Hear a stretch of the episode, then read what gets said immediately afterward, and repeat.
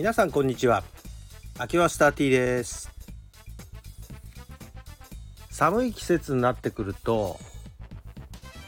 まあ、私みたいなちょっと家計的にですねリュウマチの系統の家系の人は朝の起きがけまあ朝ですね主に。あの関節がこわばる。まあなんかいい感じで動かないっていう状態ですね。こわばりっていうのは。いろんな関節がこういう傾向が出てしまったりするんですね。でこれどうするのがいいのかっていうことなんですが、まあ、激痛を伴う場合はあんまり無理をしてもらっちゃ困るわけなんですけれども、まあ、無理のない範囲で体に負荷をかけるというのが一つ方法としてはあります。そもそもこのリウマチの系統というのは自己免疫過剰つまり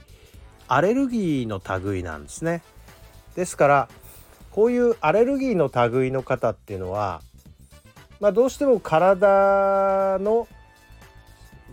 機能として免疫機能が高くなりすぎる傾向があるわけなんですね。だから程よく損傷させてやらないとバランスが保てない言ってみりゃ打たれ強い感じなんですよねどちらかというと。これはいわゆる免疫が弱いがんをあのどうしても発病しやすい人とは真逆でして割合免疫が強いわけです。で程よく細胞を損傷させるっていうのはどういうことかと。まあ一つは運動すること。まあこれが最大の効果だとは思うんですがその運動以外にも、まあ、例えばお風呂とかサウナとか日光浴とかまあちょっとこう体を損傷するようなことをやってみると体の調子が良くなるという傾向があります。だからこういう人ほどそうですね運動をした方がいい人なんですね。でただですね痛くなっちゃうとダメなのでまあ最初は緩い運動から始めた方がいいでしょう、まあ、朝の起きがけにウォーキングっていうのもいいと思います。私のおすすめはですねまあ、これはもう私開業以来ずっと提唱しているんですがノルディックウォーキング。今更って感じもするかもしれないんですが昔私が始めた頃はかなり珍しい道具だったので日本杖をついて歩いていると足が悪いんですかって声かけられたりもしました。でも最近になってかなり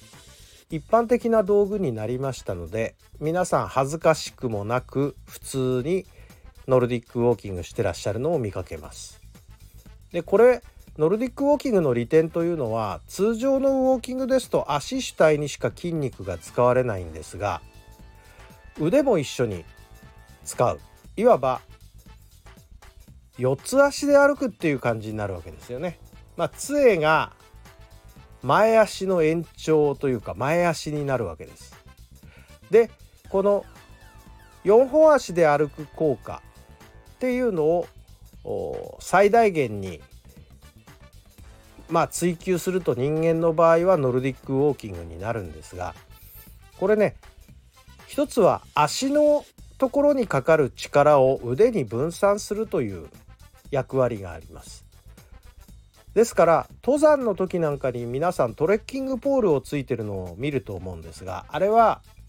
足の疲れを軽減してでこれどうやって軽減するかというと腕の方へ足の力を足にかかるべき力を腕の方に分散して歩くという方法になるわけです。ですので例えば朝足がこわばってウォーキングもちょっとはばかられるという時にノルディックウォーキングのポールをついて歩くと少し足の負担がなくなるから歩きやすいということはあります。でもう一ついいところは全身の筋肉のほぼ90%ぐらいを活動させて歩くことができます。まあ、ですからそういうことを考えるとノルディックウォーキングのポールを持って歩くことはまあ朝特にこわばる人にとっては非常に有用な道具であるということが言えると思いますこれおすすめでございますとはいえ1秒でも長く寝ていたいという輩なので私も朝起きてウォーキングってなかなか辛いものがあります。でも足がこわばるから。うん健康のためにはやった方がいいんでしょう。まあジレンマと戦いながらやっていこうと私も思っている次第でございます。ということで今日はノルディックウォーキングのおすすめというか四つ足で歩くことのおすすめというふうに題しておきますか。